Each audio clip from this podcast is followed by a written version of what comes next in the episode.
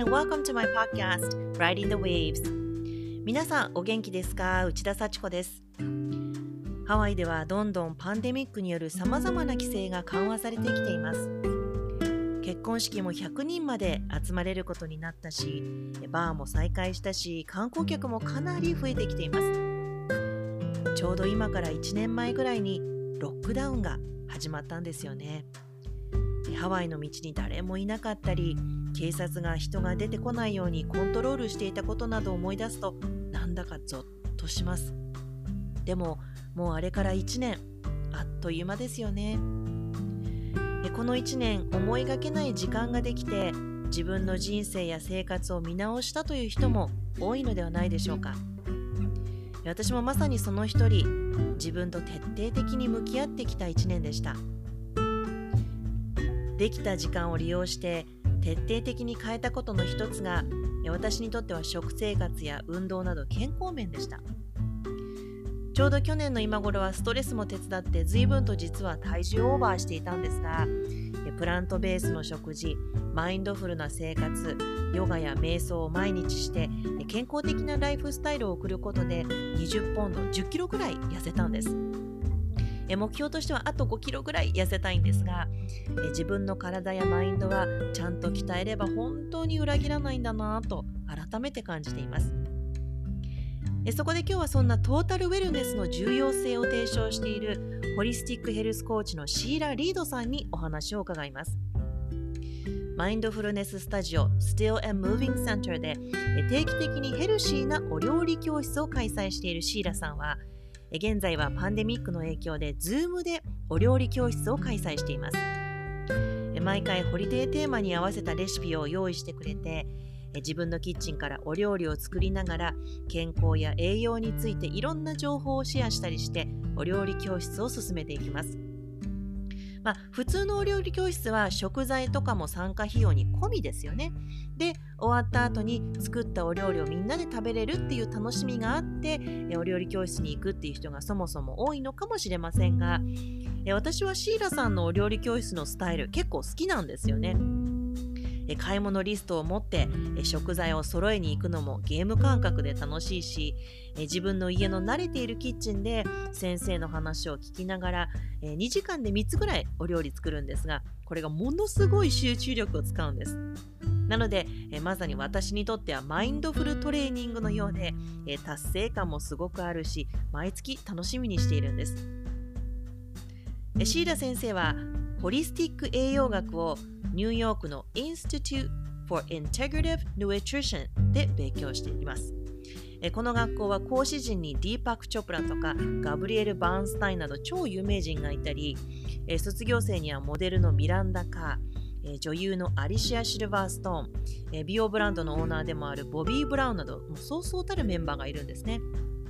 そんな人たちがこの学校で栄養学を勉強してそれを生かしてビジネスに役立てているんですけれども私もすごく興味を持ってるスクールなんですけれどもねシーラ先生はこの学校を卒業した後現在はハワイで Wellness Becomes You というコーチングビジネスをしていますそして多くの人たちに食生活の改善などライフスタイルを変えることで心も体も変わるとメッセージを発信し続けています。今回のポッドキャストではこのシーラ先生がなぜこういったホリスティックヘルスコーチングに興味を持ったのか。彼女のバックグラウンドなども含めていろいろとお話を伺いたいと思っています。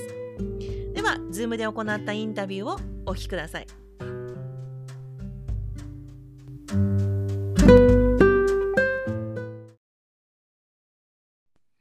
So, on this episode of my podcast, I'm going to feature the interview with holistic health coach and wellness advocate Sheila Reed. She's going to share her journey into wellness. So please take a listen.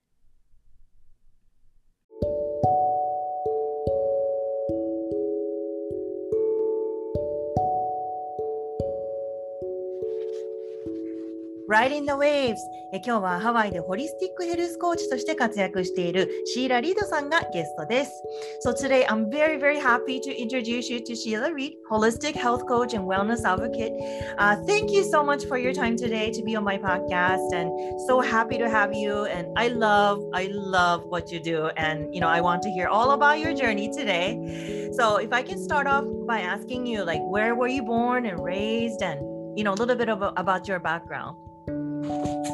I was raised in Arlington, Virginia, near Washington, D.C.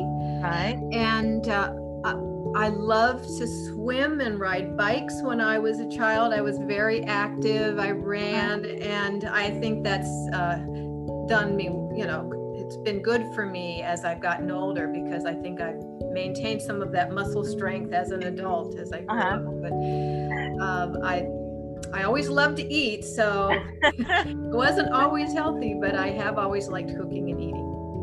Right, right. えー、シーラさんはですねあのバージニア州のアーリントンっていうところあのワシントン DC の近くで育ったんですけれどもあのちっちゃい頃から本当に泳ぐこととかなんかこうあのいろんなねこうアクティブな子供だったそうなんですね。でもそういうのによく慣れていたのでこうあの大きくなって、まあ、今もこうちょっと運動するのとか結構好きだし、まあ、筋肉がついたので良、えー、かったと思うんですけどっておっしゃってて。であとやっぱり食べるのは大好きだったみたいな。ですよね So I love to eat as a child as well I mean food was like a comfort for me, you know. And uh, what was your favorite food as a child, or like, did you like to cook? Did your family love to cook together, or what was it like? Well, that's an interesting question. My my favorite food was shrimp tempura. Oh and my god! No we, we never ate that at home, but uh, we rarely went to a restaurant. So my generation, almost all our meals were cooked at home. But when uh-huh. we go to a restaurant, that is what I would always order was shrimp tempura. So uh, I, I have to say um, that I cooked out of self-preservation because my mom was not a very good cook. Oh, and yeah. So from about the time I was nine, I think I was cooking many meals for dinner for our family. I my brother was uh, born when I was eight, and my sister was born when I was ten. So mm-hmm. I started cooking for the family. Um, my mom would make a roast or a ham, roast beef or ham on Sundays, uh-huh. and my dad would cook on Saturdays. So that was pretty much what we did. But mm-hmm. uh, yeah, not necessarily healthy. あいやいやいや、えー、実はですねシーラさんはなんかちっちゃい頃から大好きだった食べ物がなんとエビの天ぷらだったらしいんですね。それね、まあ、お家ではすごくあのやっぱりあの昔のねあの人たちってすごくお家でやっぱりあのお食事を作って食べるっていう感じだったのであのやっぱりあんまり外食行かなかったんですけど外食に行くたびに彼女はエビの天ぷらを選んでいたということなんですよね。うん、でもあのお母さんがそんなにあのあのお料理が得意な方ではなかったということでだからもう彼女は9歳ぐらいの頃からもう家族のためにお食事をこうおあのお料理してたそうなんですね。であと弟とあの妹さんがいるそうなんですけどちょっと離れたあの弟と妹だったのでもう本当に自分があの9歳の頃からお料理をするようになって。で、まあ、日曜日はお母さんがこうローストハムとかを作る日だったりとか、まあ、土曜日はお父さんがあのお料理作るって決まってたんですけどもかなりもちっちゃい頃からやっぱりお料理は好きだったということなんですね。で、まあ、あの必ずしもそんなに健康的なものを作っていたわけではありませんということなんですけどもね。そのねあのそういうあの食生活だったシーラさんが、まあ、ホリスティックヘルスコーチになるってことで、まあ、そういうのに興味を持ったきっかけとかっていうのは何だったんでしょうかね。So you know you you were eating not so healthy food growing up and then how did that you know like how did that how did you become interested in like healthier food and healthier lifestyle and what made you you know become want to become a health you know holistic health coach I saw my parents both die at the age of 77 and 78, mm-hmm. which is what I believe now to be a young age. Right.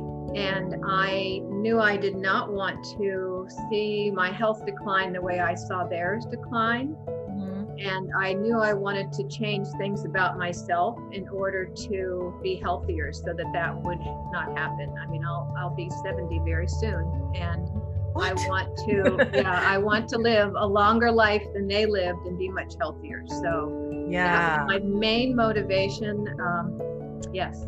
mm-hmm. Wow. And then, oh, look, look what your healthy eating has done to you. Like, I can't believe you're going to be 70 soon. Are you for real? yes. I'm going what? to be a May at the very beginning of May.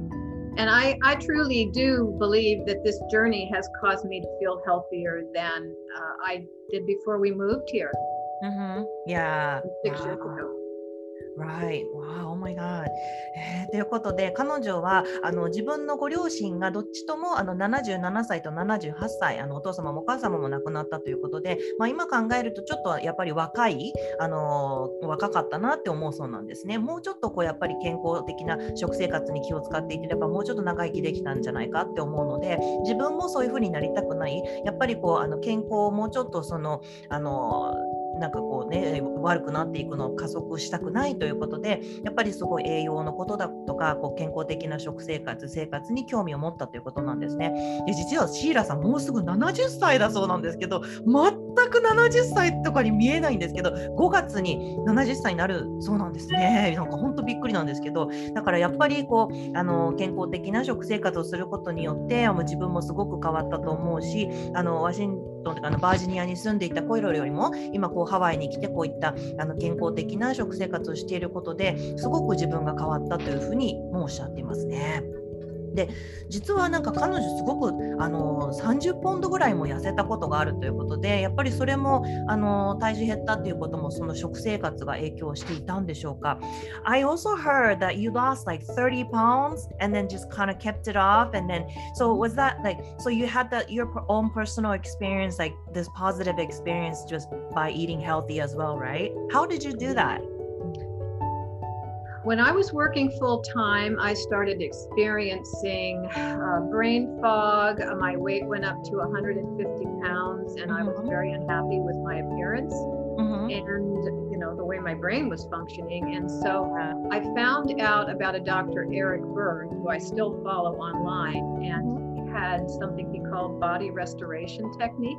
Mm-hmm. And it involved eliminating um, foods from your diet that mm-hmm. you might have allergy to, right. and also working with meridians in your body to move energy. And mm-hmm. uh, that was the beginning of my weight loss. Mm-hmm. Um, he also talked about eating organic foods. Mm. And I never really knew that much about organic foods at that time and pesticides and the role they played in yeah. you know, attaching with your hormones and that kind of thing. So, yeah, that was the beginning. Um, I I did learn that by eliminating excess sugar as mm-hmm. well, yeah, that that was a contributing factor. Um, so when I I would drink sodas, I stopped drinking sodas, and uh, right. uh, I started drinking um, herbal teas instead mm-hmm. of coffee. So I eliminated yeah. most caffeine as well. So there's there's a number of things I've eliminated, but there's a number of things I've added that right. were very beneficial as well. So we can mm-hmm. talk more about that. Right, I see. あの実はですね、彼女はフルタイムでまあお仕事をしていた時っていうのは、すごくはなんかこう頭がぼーっとしたりだとか、まあ、ブレインフォグとか言いますけど、あのそういう状態になったりとかもしたり、あと、まあ、あの当時はまあ150ポンドあったそうなんですね。で、まあ、それってまあ70キロぐらいですかね。まあ、それでまあ自分の見かけも嫌いだったし、なんかすごくこうあの満足いっていなかったので、あのそれでちょっとあの体重も変えていこうっていうことで、あのエリック・バートさんっていう人がいるそうなんですけども、彼はボディリストレーションションテクニックっていう、まあ、本だとか、まあ、テクニックをあのあの皆さんに教えている人なんですけど自分の体に合わないものこうアレルギー体アレルギー症状を起こすようなものをどんどん減らしていくっていう、まあ、テクニックなんですね。であと、まあ、ツボだとか、まあ、そういうのにも、まあ、訴えかけていくテクニックだそうなんですけれどもあのそれを、まあ、彼女ちょっとやってみたということなんですね。でそしたらまあそれがまあ自分のこう体重を減らす、まあ、あのきっかけになったということなんですけど、まあ、とオーガニックフードだとかも食べてみたりだとか、まあ、そのこともあんまり当時はよく知らなかったのですごく勉強したりとか。で、あのまあ、すごくあのその食べ物にどういう添加物だとかなんかこう薬物とかねあのそういうのが入っているかっていうのがよく知らなかったのでそういうのもやっぱり勉強するきっかけになってあと自分にはあのやっぱりこう砂糖が合っていなかったのでそれを減らして昔はすごくソーダをすごく飲んでいたそうなんですけどもそれも飲まなくなったしあとハーブティーを代わりに飲むようになってコーヒーをやめたりとか、まあ、だからいろいろやめたものもあったんですけどそういって健康なハーブティーだとかっていうのをこうあの新しくこう違うものを食べるようになったりっていうこともしたので、まあ、必ずしもいろんなこと単純にやめただけではないっていうふうにおっしゃってますけれどもね。Yeah, the elimination diet. So um, you cut cut off the sugar and the coffee. Um, did you um, cut out anything else or? it was more a process of adding in, and that's called crowding out, where you Mhm. start adding vegetables and add fruits like organic apples, organic carrots, things like that. And your taste buds begin to change, and you Right. start wanting those foods Mhm. as opposed to perhaps um, the chips that I may have eaten before that. uh, Right. So it, it's called crowding out. And you add all these new healthful, whole food, plant based uh, items. You know, Right. I don't like to call it diet because, in my mind, diet is a negative connotation where it means you're depriving yourself. And so it's a lifestyle. ライフスタイル。いやいやそうですね。あの、まあ、そうやってあのあの自分に合わないものを減らしていくっていうのはクラウディングアウトっていうふうに言うそうなんですけれども、あの必ずしもだからこうあの砂糖をやめるなんとかをやめるってやめるっていうそのネガティブなことにフォーカスするわけではなくて、まあ、それと同時にこうオーガニックのこうアップルだとかこう野菜だとかもねこう取り入れるっていうことで、あのそういうこう健康なものを食べることによって自分の舌が変わっていくんですよね。味だテイストバズって言いますけれども、まあ、それが変わっていくので、なんかそういうものを体が欲していくようになるんですよね。私も本当同じだったんですけど、うん、だからあのそれで彼女も必ずしもそういうこうあのことをダイエットっていうふうには呼びたくなくて、ダイエットっていうとなんとなくちょっとこう否定的ななんかイメージがあのすごい辛いとか、なんかこう必死になんか痩せようとしてるみたいな、なんかそういうちょっとネガティブな感じがすると思うので、彼女の場合は本当にこれをライフスタイルというふうに呼んでいるそうなんですけれどもね。であのシーラさんは、まあ、このホリスティックヘルスコーチになる前にあの先ほどもそのフルタイムでお仕事してたっておっしゃいましたけどあの別のお仕事をねされてたようであの Virginia Tech っていう大学で Home Economics Education という勉強をされていたそうなんですけど何のお仕事をされてたんでしょうかね？So before you became a holistic health coach you mentioned you work full time So what did you do before this? I worked as a cybersecurity um, contractor for the federal government. What?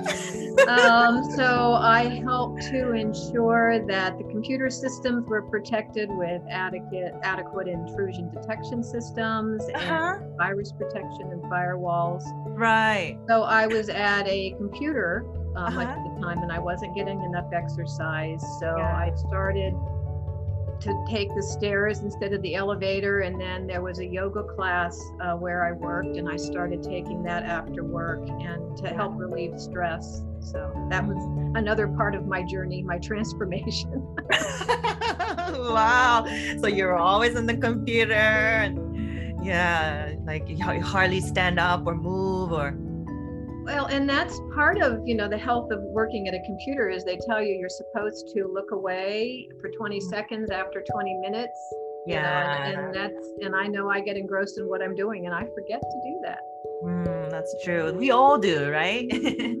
いや実はですねあのびっくりしたんですけどシーラさんはあの昔あのサイバーセキュリティのお仕事を国のためにやっていたということなんですね。なんかすごいお仕事されて,、ま、されてたんだなと思うんですけど、まあ、システムのなんかこう他の人とかハッキングされないためのとかこういうシステムを作ったりとかファイアーウォールだとか、まあ、そういう、まあ、コンピューターのお仕事をあのなさってたということなのであのいつもコンピューターに向かっていてなんかこう20分あのコンピューター向かってたら、まあ、ちょっと休むとかそういうふうに言われてますけどそれが全然できていなかったっていうことなんですね。でだから本当にあのもうどうにかしないといけないなと思い出してで自分のその働いていたビルの中にヨガのあのスクールがあったということでそこでヨガもやるようになってあの、まあ、少しずつこう健康を意識するようになったということなんですけれどもね。How long did you work doing the cybersecurity? How, how long did, did you work? Uh, many years. I mean, for the first 10 years I was at Computer Sciences Corporation, I was working on a customs modernization project. But then the following 10 years, I would say, um, I was involved in uh, working in a lab where they were developing an intrusion detection system. And so that was in the early to you know mid 90s time frame Mm. and then it progressed beyond there. But yeah it's uh it's really interesting to see how all that has advanced you know through the years. But i i have gone and in a as you can see in a totally different direction to just do what i want to do and to enjoy myself. Yeah. I and help and help you know other people to learn because knowledge is power Yeah, and then now you're protecting people from getting sick. Same kind of security. That's interesting. Good, good comparison. I like that. いやー、本当にね。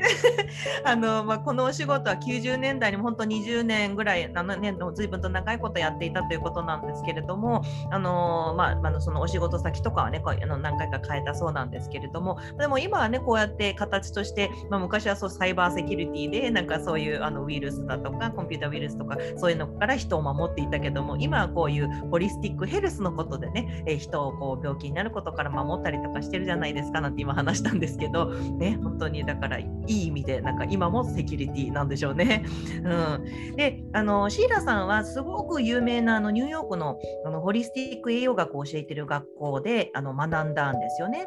で私もこのすごいあの学校興味があるんですけども、まあ、ここでの体験がどうだったのか、えーそれについても伺ってみたいと思います。So I understand that you learn from the Integrative Nutrition uh, School in New York, which is very famous. Um, you know, with, with the body, mind, health, you know, that covers everything. And I understand that Deepak Chopra or Gabrielle Bernstein and all these people are like the guest uh, speaker or the instructor. And I know like the Miranda Kerr, like Alicia, Alicia Silverstone, they're like the graduate of that school as well. So I'm like, wow, I want to go. but uh, so what was the experience like for you? Uh, it was a very positive experience for me. Uh, I learned hundreds of dietary theories that I really had not been aware of. I mean, everyone knows about, you know, the one, the Atkins, where you would eliminate carbs, right? But I mean, Yes. was well beyond any of that. And Mhm. I heard so many doctors, as you mentioned some of the names of people, you know, that would lecture and their Right. functional medicine approach uh, now is to determine root causes of illness and disease, not Right. just to try to treat the disease with, you know, me- medication. I mean, sometimes that's necessary, obviously, but Mhm. to really find the root cause so that people can heal. Yes, yes. あのここでのねやっぱり勉強っていうのはすごくいい体験だったということなんですけれどもすごく彼女にとってポジティブな体験でも本当に100以上もうどれだけねあのそういうあの食生活のこととか健康的なライフスタイルのことを学べたか分かりませんっていうふうにおっしゃってますね。であの、まあ、有名なのではアトキンスダイエットなんていうふうにもありますけれども単にそうやってあの炭水化物を抜くだけとか、まあ、そういうことを覚えたわけではなくて本当にやっぱり例えば病気になった時にそれの一番根源になってている理由あのっていうのをやっぱりこう追求していってそこから元から変えていくっていうねあの思考に彼女は変わったそうなんですね。なんかこうやっぱり西洋のあの医学だとこう病気になったらそこだけ治すっていうか、まあ、もうとにかくあの薬を投与したりだとかっていうことでそこだけっていうふうにあのするパターンがねやっぱり未だに多かったりとかしますけれどもやっぱり本当の原因その人のせあの生活あのスタイルだとかっていうのをあの根源的な問題をやっぱり改善していくっていうことで健康になるっていうことをすごく勉強されたそうなんですね。はいで、えーこのシーラさんは、えーまあ、今ハワイにねもちろんあの住んでるんですけれどもいつぐらいに引っ越してきたんでしょうかね。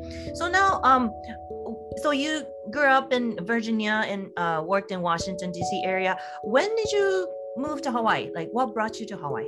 Well, moved. I moved to Hawaii at the very end of December 2014. Mhm.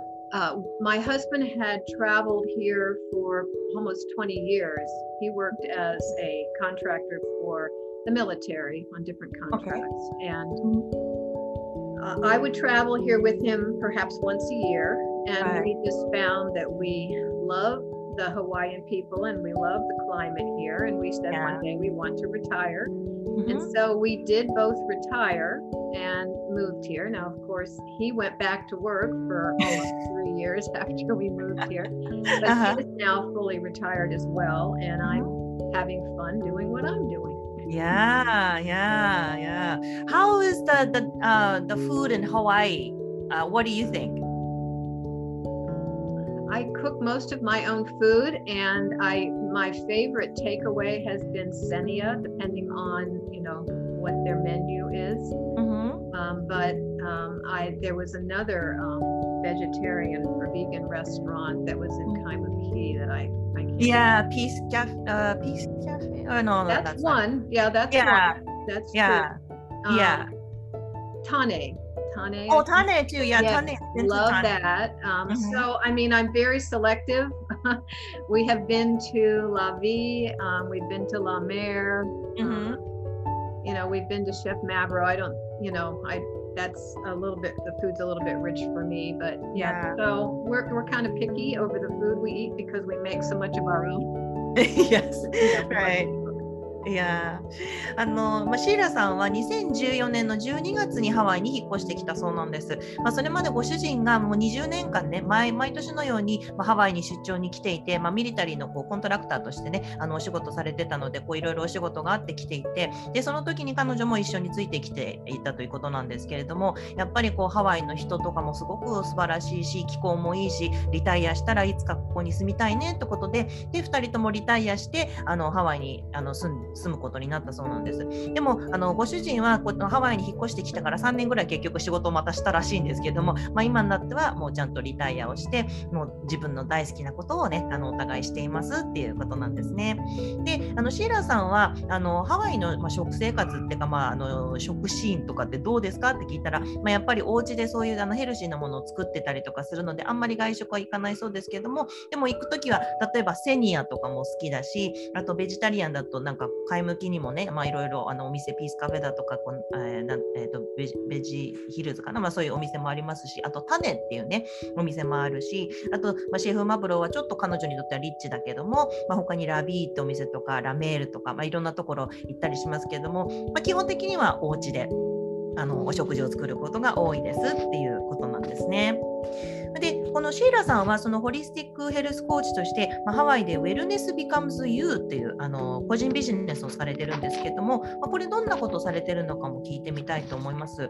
So,、uh, so can you tell me a little bit about your business Wellness Becomes You? Um, like what do you do and is this something that you started after you moved to Hawaii or? Yes, absolutely. I took the course or the training for Institute for Integrative Nutrition the entire year of 2015 online Mhm. and graduated and Right. received my certificate. And I uh, started my business mid 2016. It was like, what am I going to do with this newfound knowledge? Yes. Yes. And, um, you know, so it was a process. I learned about creating a web page and a Facebook uh, page and all of these various things. Yes. And since uh, forming the company in 2016, I have taught cooking and nutrition classes at Down to Earth, at Mhm. Quantum Institute, at Still and Moving Center, at Yes. Venice Health Castle, Mhm. um, the Skin Institute, which is an esthetician school. Mhm. And uh, I've also worked as a personal chef. Mm, wow. Contacted me, I've cooked for them. Uh-huh. And I've taught individuals in my kitchen, and um, I have gone to people's homes and taught them in their kitchens. Mhm. And uh, this was before the pandemic, of course. Right. Then I've also taught individuals over Skype and Zoom Mhm. Mhm. before and after and during the pandemic. And I was going to provide the food for the 21 degree estate cacao farm Mhm. in uh, Ka'alu uh, for their goat yoga events. Mhm. But that was going to start about the time the pandemic began. And so that Oh. hasn't resumed. I know they're still, they have just started their goat yoga events again, but I, uh, I'm not making food for them. They're just doing their own poo-poos for a smaller group of people at this point. So that's that's a possibility for the future. Yeah, yeah. So you're all over the place. You're teaching all, all kinds of places. I just whatever opportunities present themselves, I why not? I'll try this, right? And see how what happens. Yeah. あのシーラさんにねだからどんな活動されてるんですかって聞いたんですけども、まあ、この「Wellness Becomes You」っていうのはやっぱりそういう人たちあの皆さんにねこうあの栄養学のことだとかこうあの健康な食生活をあのすることによってこうあのリッチでねこう満足できる生活をしようっていうことを、まあ、こうお伝えするあの目的があるんですけれどもあの2015年にそのニューヨークのあの栄養学の学校を卒業した後にじゃあどうしようかなってこの1年かけて学んだことをどういうふうにしていこうかなと思ってで2016年にその会社を立ち上げたんですね。であの自分のホームページとか、まあ、Facebook だとかいろんなところでこう自分のこうこういうことやってますよっていうのをプロモートしてであのその後にこう栄養学のこととかちょっとしたこうあの健康的なこうレシピを教えるあの料理のデモンストレーションとかをダウントゥアースでやったりだとかあとクアントムインスティテュートっていうねあのところもあるんですけどもそういう学校であの教えたりとかそしてもちろんあのスティルムービングセンターでねあのこう定期的に料理教室をやったりだとかあとまあパーソナルシェフとしてあのいろんなところで教えたりとかあとエステの学校でもねなんかその健康的なあの食事についてお話をしたりとかあの個人で教えて、まあ、とにかくとにかくなんかこういろいろあのお話があるの何でもやってますっていうふうにおっしゃっててであの、ま、パンデミックの前はもっとこういろんなイベントもあってねあのカカオファームでそのヨガのイベントをやって、まあ、そこであのお料理をなんか教えるとかケータリングするっていうお話もあったんですけど、まあ、ちょっとそれは今ホールド状態になってしまってはいますが、まあ、そういうあとあの、まあ、パンデミックになったあのおかげで、まあ、こうスカイプとかズームとかでこうクラスをやるっていうのもいろいろ機会が増えてきてるっていうことなんですね。であの彼女を私があの知ったきっかけっていうのはその Still Moving Center でであのお料理教室やってるからだったんですけれどもその彼女とその Still Moving Center のつながりというか、まあ、どうやってねあのこういうことをやることになったのか、え聞いてみたいと思います。So, you know, I met you through Still and Moving Center and, uh, you know, uh, participated in your class and it was so much fun. It was like a mindful practice almost, you know, and I very much enjoy your class every time, you know, it's all seasonal and you know i just love attending your class but so how did you end up teaching at still moving center i met renee when i attended a sparked women's networking game at mm-hmm. still and moving center and the host of the game introduced me to renee uh-huh. she was just so warm and welcoming mm-hmm. and i explained to her what i did and or what i was doing or attempting right. to do and she she said come and teach uh-huh. And I taught uh, a series of four classes there in the dojo dance room. Oh wow! yeah, in 2018, uh-huh. near the end of 2018, and um, yeah, I took my two portable induction cooktops to the still in the King Center, and Doris was such a big help. She was oh, yeah. wonderful. Oh my mm-hmm. god! Mm-hmm. Yeah, the best assistant for you. yes. oh, she's just a gem. Yes, yes, yeah. So before you taught like in-person class, right? Like you taught at the dojo uh, dancing room, and um, so is it still different, like teaching you know classes on Zoom and just be in person, like? What was it's the different but i love teaching over zoom. I actually like being in my own kitchen and knowing where everything is and letting other people be in their own kitchens at yeah. the same time.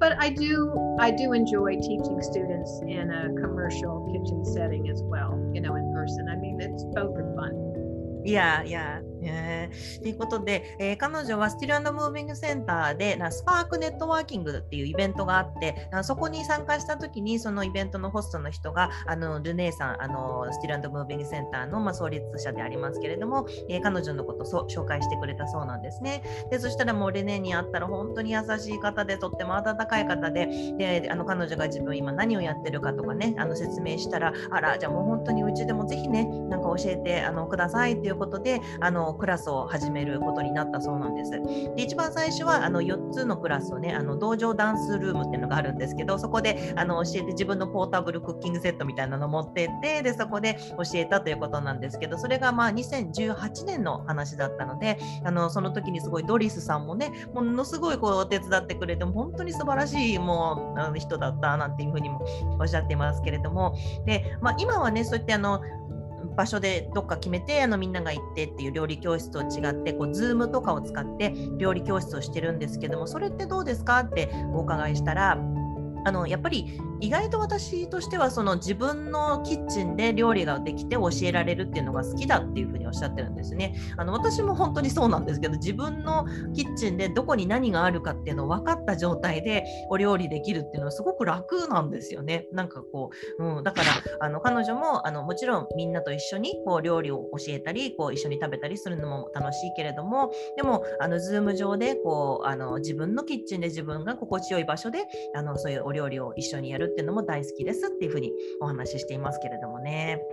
であの彼女のちょっと普段の食生活に聞いてもちょっと聞きたいんですけどもあたまにこうジャンクなものとか食べることっていうのはあるんでしょうかね全くないんでしょうかどうなんですかね So I wanted to ask how how how's your like diet like every day like uh, do you follow the plant-based diet organic like eating healthy style or do you ever eat junk food or like do you ever cheat or I do eat mostly whole food plant based, Mhm. and I don't like to call it cheating because I don't like people to think they're depriving themselves. I mean, if Uh-huh. you eat a primarily 80% healthy whole food plant based diet, Mhm. you're going to achieve optimal health. And Right. then if you do eat some things that perhaps are not the healthiest for you, the other 20%, your body should be able to process those pesticides or toxins or excess sugar you may have had in that 20% because your body is optimally healthy.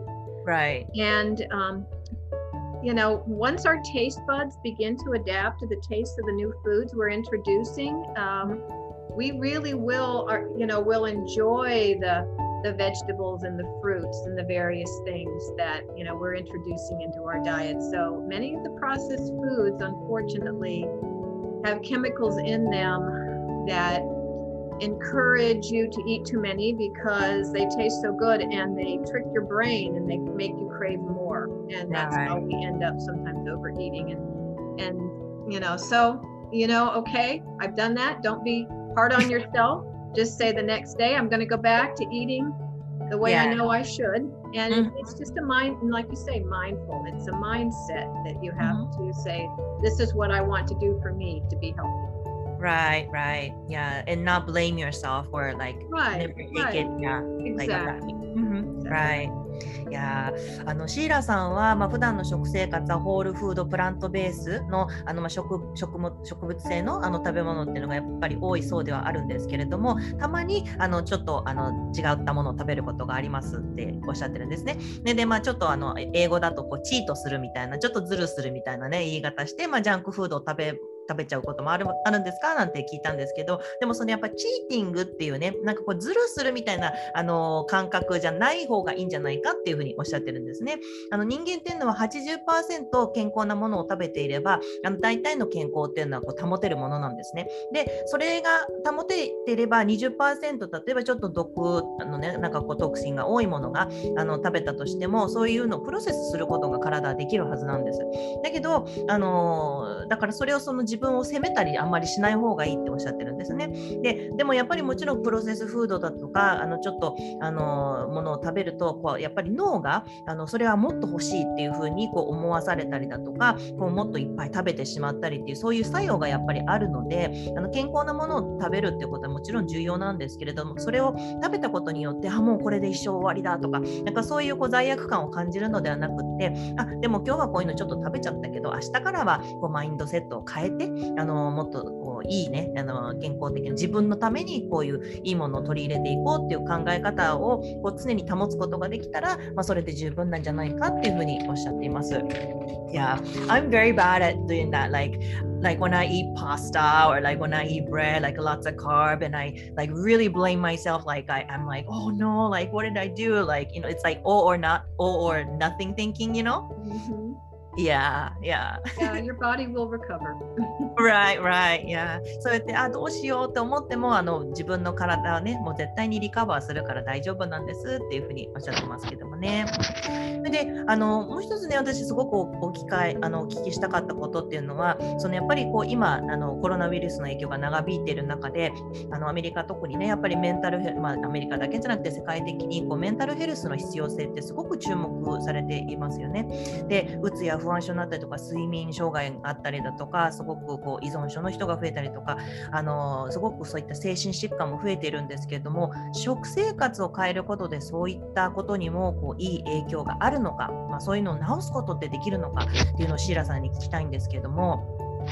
Um, so i really believe that food like can really heal like our body and mind and you know just like you've been saying um, and let's just say like people with like anxiety or depression like how does eating better affect our human brain? Um, you know with a lot more health you know issue going on like a mental health issue going on with the covid-19 um, I, I understand that eating healthy is very important and like what are we lacking like during you know this time of acute stress? And you know do you recommend anything that we should consciously eat more now? Or like do you think that eating healthy can help our mental state? Absolutely and that's an excellent question and it's so on topic for now as you're mm-hmm. saying with covid. Mm-hmm. so the gut connects to our brain through our body with the vagus nerve. Right and so anything that affects our gut, and you've probably heard the term leaky gut, affects mm-hmm. our brain. Yes. So um, I do believe that our bodies can heal themselves, but depending on the condition or the illness, it may take, you know, up to months, perhaps right. even years. Mm-hmm. So we have to be patient and have perseverance. But I do mm-hmm. believe it's possible. Um, I think type 2 diabetes is one example where I think food really can definitely change or reverse, yeah. you know, mm-hmm. that condition. Right. So rather than allowing it to continue. Yeah. What about like sleep, like insomnia, like anxiety? Like, is that something that we can help with by like eating healthy, like healthier choices? So I I don't know how much you want to go into this. I have a number of notes I put down here. That, I'm all in. okay, so um, I'm saying that the known factors that cause depression and anxiety include mental and emotional stress, leaky gut, mm-hmm. and environmental stressors and genetics. So genetics may make an individual more prone to these diseases, but mm-hmm. generally it takes more than one of these factors to trigger the expression of the gene that mm-hmm. causes the disease to occur. Mm-hmm. So without the triggering factor, the genes can lie dormant. It's called mm-hmm. epigenetics, you know, and not be mm-hmm. triggered.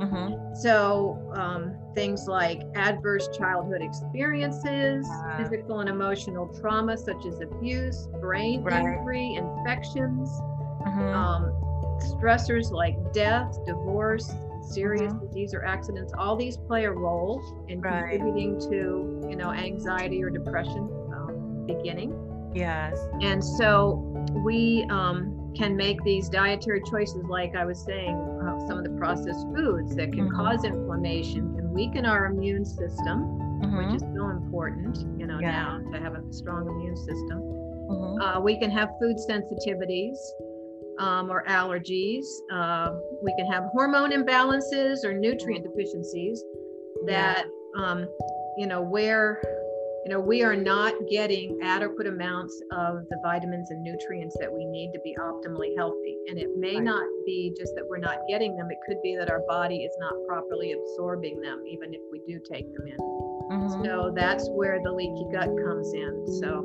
I'll, I'll talk, I'll continue to talk about that.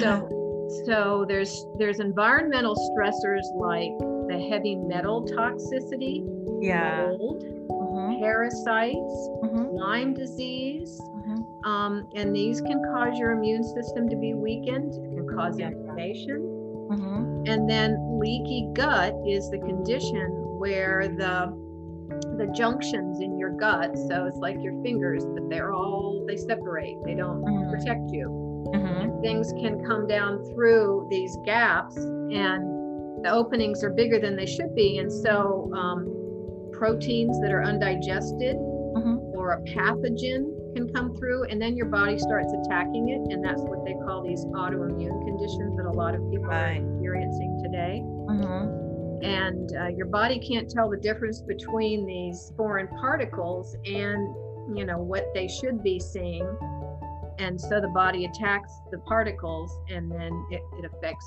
your thyroid your adrenals your joints your nerves and then even your brain so mm-hmm. all of that is the process that occurs yeah yeah. And so I can send you these notes if that would help. sure, yeah, that would be great. Yeah, that would be great. You are such an excellent translator. I don't know how you keep it all straight, but that was a lot.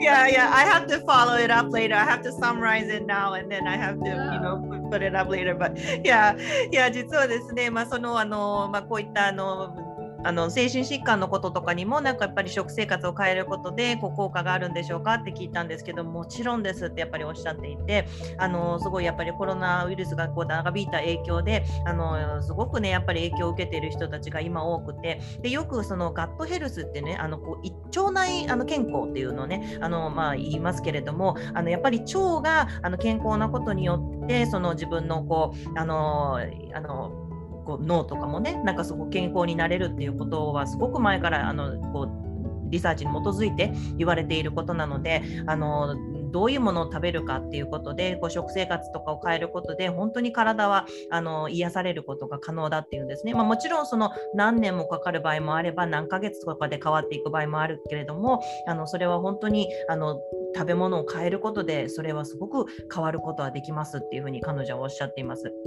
でそういったなんか例えばその精神疾患の原因になるっていうことはいろいろあるんですよね。やっぱり環境のあの問題だったりだとかあと自分のこうあの生まれつい生まれつきのなんかこう遺伝だったりだとかっていう、まあ、いろんなあの側面がありますよね。でもそれをなんかこう実際にこう病気になるまでに至るのには何かこうトリガーがあるわけですよね。でそれはまあしょあのなんか健康あのその自分の生活スタイルだったりだとかいろいろあってあのちょっと自分のこう遺伝とはまた違うあのことだったりもしますけれども例えばあとあの後でね起こったこと例えば子どもの時に起こったこととかこうトラウマだとかこう何かこう abuse されたこととかあと誰かが亡くなったとかあと離婚とか事故だとか、まあ、いろんなことがこう要素となってそういった自分の、あのーことが変わってしまうわけですね。まあ、そういうことが理由になって自分がこう不安症になったりだとかうつになったりだとか、まあ、そういった精神的なこうあの問題だとかっていうのが出てくるわけですけれども。あのそういうのをやっぱりこう自分のこう食べるものを変えることによってあの免疫力が強くなったりだとかってもしますのでそうやってやっぱり少しずつ変わっていくわけなんですよね。でであのやっぱりプロセスフードさっき言った通りなんかこう加工した食べ物っていうものを食べるとあのやっぱりか体にあんまり良くなかったりとかってするのでそうするとあのそういう加工植物を食べたりするとホルモンのバランスが悪くなったり栄養不足になったりっていうことがやっぱりすごくこれはデータに基づいてることですけどもあるのでそういうのを極力避けるだとかあとやっぱりあのそのストレスをねそういう健康なものを食べることによって変えていくことはできるっていうふうにおっしゃってるわけなんですけどもすごくいろんな今ねこうリサーチデータをあのあの専門用語とかいっぱい言ってくれたので 後でデータを送るからあのまとめて後でまた訳してくださいなんておっしゃってたんですけれども、うん、本当にねなんかいろいろな情報を教えてくれたのであのまた別の形でもねあの今回ちょっとあの訳はあのなんとなくサマライズしてしまいましたけれども、うん、本当にあのやっぱり食生活を変えることであの自分のこういったあの、ね、あのメンタルステートっていうのも変わっていくんだと思います。はい。But with this so much information, uh, you do personal consulting too, right? Like, you know, yeah. so let's just say like somebody have like, you know, problem like falling asleep or, you know, anxiety, stuff like that. They can come to you and be like, oh, hey, like, you know, can I, like, you do personal consultation, right? Absolutely. Yes, I do. Mm-hmm. いやそうなんですよね。だから本当にそういう問題がこうなんかこう自分の中で抱えてる問題があったらそれは単単にそのあの病気？あのその例えば糖尿病とかそういうのではなくなくても例えばそういったあの疾患でももうちょっと元気になりたいんだけどどうすればいいかっていうこと食生活で変えることでねあのすごくいい効果があると思うのでそういうのもシーラさんはやってらっしゃるっていうことなんですけれどもね。はい、であのまあそのこう、まあ、健康なライフスタイルをあの送る上でのこうちょっとベーシックなガイドラインみたいなのがあったらもうこの辺は最低限守っておくとみんな健康にいられるんじゃないかなっていうのがあったら、まあ、シーラさんに教えていただきたいなと思うんですけれども So um, what are some of the basic like basic basic guidelines that we should follow uh, in order to live a healthier lifestyle so that we're on a, a certain level So, very basic is being mindful of what you eat, mm-hmm. being mindful of you what you think, your thoughts, mm-hmm. because our our body believes what our mind tells it. Yes. Mm-hmm. Um, how you interact with others. Mm-hmm. And also, I believe it's very important to be grateful Mm, for all the mhm. blessings that have been best- bestowed on us. Yes. And I think all of these things together contribute to us being healthier. It isn't just what you eat. There's Right. several factors. Exactly. いやーあの彼女にねあのどういうことをあの気をつけたらいいですかっておっしゃ あの聞いてみたんですけどもその食べることだけではないんですよねあの彼女がそれがやっぱりその学校で勉強したことがそういうことだったと思うんですけども食べることだけじゃなくってマインドフルであること、まあ、食べることについてマインドフルであったりとか自分が考えることをもうちょっとこうマインドフルに考えるっていうことがとても大切だっておっしゃってるんです。やっぱり自分の体っていうのは自分が自分自身にあの言いかけあのこう言うことをこう信じてしまうからこれがあのネガティブなことを言えばネガティブなことを信じてしまうし、まあ、逆にポジティブなことを言うとこう体もポジティブになっていくので、まあ、そういうとにかく自分のあの全ての行動にマインドフルであるっていうことが重要だっていうふうにおっしゃってますよね。であともう一つは人との関わり方をどういうふうにしていくかっていうねあのそれをすごくやっぱりこう意識してあのいい関係性を持つっていうこともやっぱり大切ですしあとやっぱり感謝する気持ちを持つ、あのっていうことあのいろいろ自分はこう目の前にこう感謝するべきことがいっぱいあるのにそれに感謝できていないっていう、あのことではなくやっぱりそういうのに気づいていくっていうことがもっとよりあのマインドフルでこう充実した生活を送っていける、あのまあ、きっかけになるんじゃないでしょうかということですけれどもね。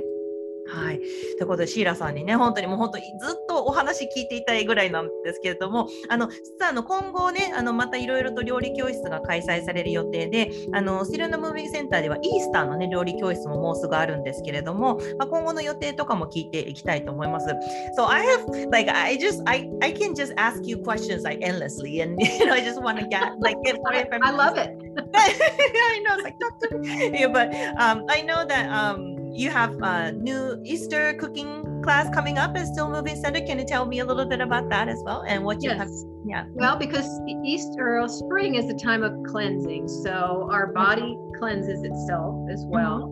Mhm. And I'm going to make a tofu scramble with vegetables Mhm. and a beet and arugula salad with walnuts. And Uh-huh. so beets and arugula are both cleansing, and all the green, you know, vegetables, the spring vegetables are all, you know, cleaning, cleansing for our body. Uh, Yeah. And I'm going to make Renee uh, Tillotson's favorite fruit coffee cake. Oh, And uh, yeah, so it will have some interesting fruit, and pineapple, macadamia nuts, and apple. Yeah, oh, that's I'm looking great. forward to that. Yeah. Um, I so I know you you asked me, um, you know, how I come up with my recipes. Well, Yeah. I I have a theme, and I'll it will either. I'm sorry, I just stumbled over my own words. Uh, it will either be um, a holiday, like Yeah. it was for St. Patrick's Day, Mhm. or it will be um, a nutritional theme, like heart health was for the month of February. Mhm, That was nice. And uh, so I chose recipes that were good for, you know, your heart. Mhm. Um, and I I search. I have recipe binders. I have recipe cookbooks, and I search through them and I find what I think is the most appropriate recipe, and I test them once, sometimes twice, before the class because I want to make sure that I have the right proportion of ingredients. Right. And I, you know, I type the recipes up and I send them out to the students. Uh-huh. Wow. And then is your um husband always the one that's He is the one who is the judge. I'm very lucky that he will eat everything I make. that's so nice. Wow, that's so nice. Yeah. And then he he's been eating um like plant-based diet as well with you. Yes, he eats what we make, and he has actually started cooking with me in the pandemic. Yeah. Oh, I, that's I don't know if I told you, uh, he has his own chef's knife now, and he has a apron now, and, and he shares the kitchen with me. Oh my god, he's so cute. Yes, he's got his I own really- chef. I- well, we both enjoy it. I mean, you have to make the best of it all, right? Right, right. えー、いやということでですね、あのまあ、今度ね、あのスティランドムービングセンターで4月の3日にイースターのお料理教室があるんですけれども、あの春っていうのはやっぱりこうクレンジング、こう浄化する時期なので、これ改めてこうリフレッシュしてリスタートするっていう時なので、あのそういうこう体のクレンジングができるあのレシピを今回あの用意しましたってことです。で、あの豆腐スクランブルとあのこう今野菜が入ったものとかあとビーツと arugula と walnuts が入った炒め物とか、まあ、それはあのビーツと arugula 自体があのすごくこうあの浄化する効果があるそうなんですね体にとって。で、まあ、そういうものとかあと Still and Moving Center のあのオーナーのルネーさんのレシピであのフルーツコーヒーケーキっていうのもね作るそうなんでなんかパイナップルとかいろいろフルーツも入っててとってもヘルシーだということなんですけれどもうんだから私もそれ参加する予定なんですけどもう本当に毎回楽しくってねあのヘルシーなあのこうお料理のレシピをこう学べて楽しいんですが。であのどうやってそのいつもレシピ考えてるんですかってあの聞いたんですけれどもあの彼女の場合この間もセントパトリックデーとかあのバレンタインデーだと、まあ、バレンタインデー一応ハートなのでねこうあの心臓にあの健康なこう食べ物を用意したりだとかあのそのテーマに合わせていつもレシピ作ってるそうです。もうもうテーマそのお料理のアイデアだとかっていうのは本当にバインダーにものすごいいつもいっぱいあっていろんなお料理本だとかも本当山のようにあるんですけどあの自分でこういうの作りたいなってこうパーって思ったらこう必ずテストするそうなんですね。でこのぐらいのこう量でちょうどいいのかなってそれで自分が満足いったものをあの皆さんにご提供しているそうです。でいつもあの旦那さんがそのこうちょっとギニーピックじゃないですけど彼がこあのそれを食べる係で であのもう彼が OK っていうか、まあ、ジャッジをしてくれるそうなんですね。で旦那さんもやっぱりそのシーラさんの影響でこう健康的なこう食生活を送るようになってで今となってお料理もねパンデミックになってからチャレンジするようになったそうで自分のあのシェフナイフを持っているそうなんですね今はすごい可愛いですよねそれであの一緒にお料理したりとかもしているということです。はい、ということでシーラさんにねいろいろお話を伺いましたけども今後の目標とか何かあるのか最後に聞いてみたいと思います。So what is like your new like achievement goal? Or do you have any kind of a set goal right now if you have any? I do. Uh, I am looking forward to teaching in person again once that mm. opportunity opens up. Yeah. I am working on a cookbook for my favorite soup recipe. Oh, nice. Yeah. Mm-hmm. So that's going to be a fun thing. Uh, yeah. I would like to go back to Culinary Institute at some point for another week of training if that, you know, becomes available. Mm-hmm. And uh, aside from cooking, I am auditioning for a women's a cappella group here in mm-hmm. uh, Hawaii called Honolulu Blend. Mm-hmm. And uh, I, as you know, I'm attempting to learn Japanese. right, I right. is going to be something that will I will not be conversing until well into the future. but I've met, you know, so many people, yeah, included that um, that speak Japanese that I would love to be able to converse. Yeah, yeah. Yeah, I would love to. I would love for you to do like Japanese classes and then share your information with the world. You know, that would be so good. Yeah.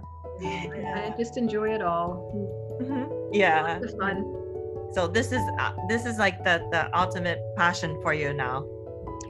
It is now. Yes. Yeah. And I don't rule anything out. You know, like like this opportunity for the singing. A friend of mine said, "Come join me." You know, I'm mm-hmm. I'm part of Honolulu Blend. Come join us.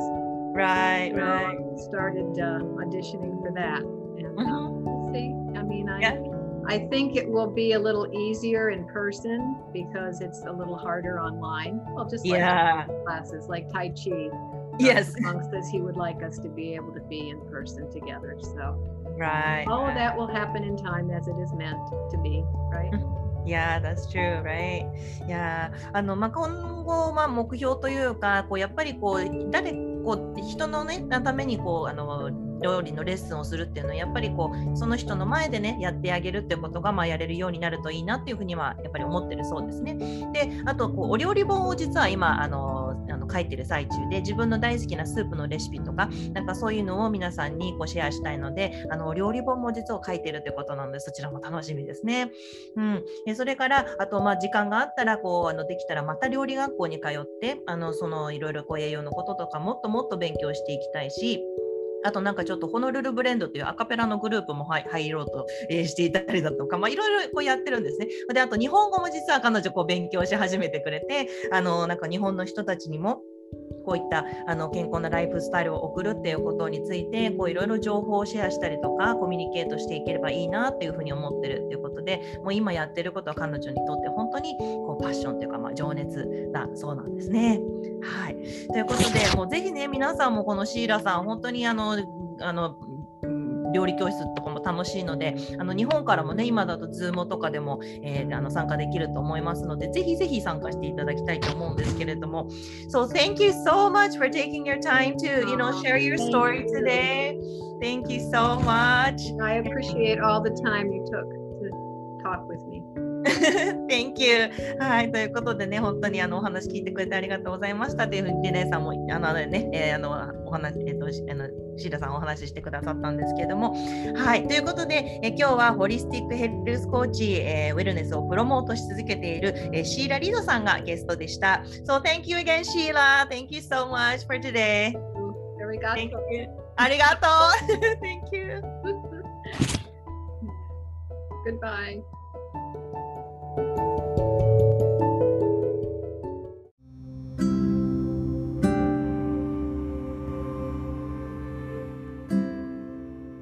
Riding the Waves. ということで今日はホリスティックヘルスコーチのシーラ・リードさんにお話を伺いました。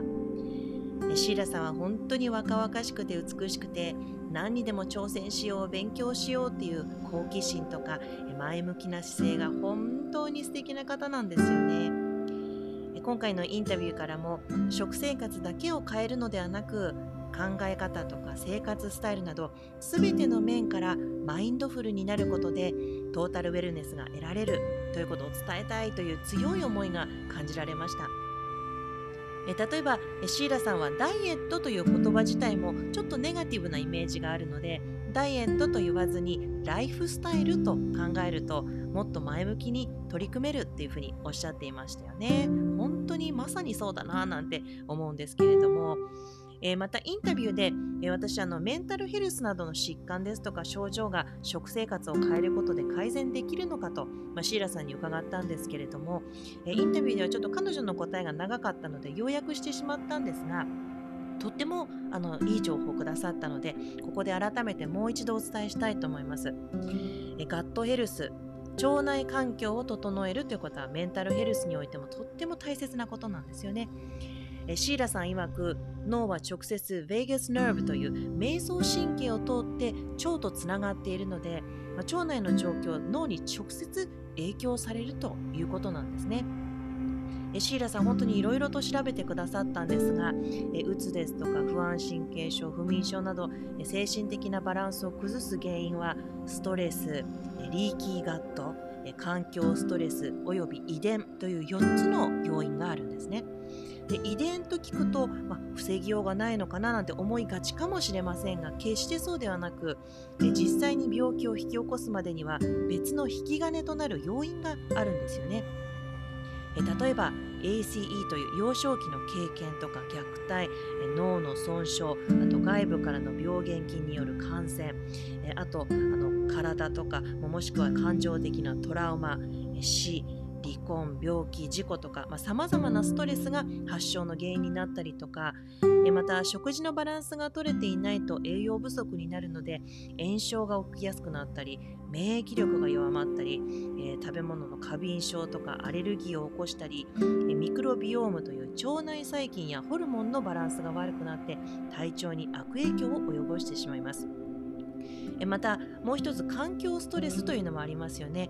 これは重金属などの有害物質とかカビとか寄生虫ライム病などそういったものが原因で免疫力が低下したり炎症とか栄養不足を引き起こしていきます、まあ、こういったさまざまな要因が重なって心のバランスを崩しやすくなってしまうというわけなんですよね。シーラさんはそのリーキーガットについてもお話ししていましたが日本でもリーキーガット症候群という名前で知られているので皆さんもご存知の方多いかと思います。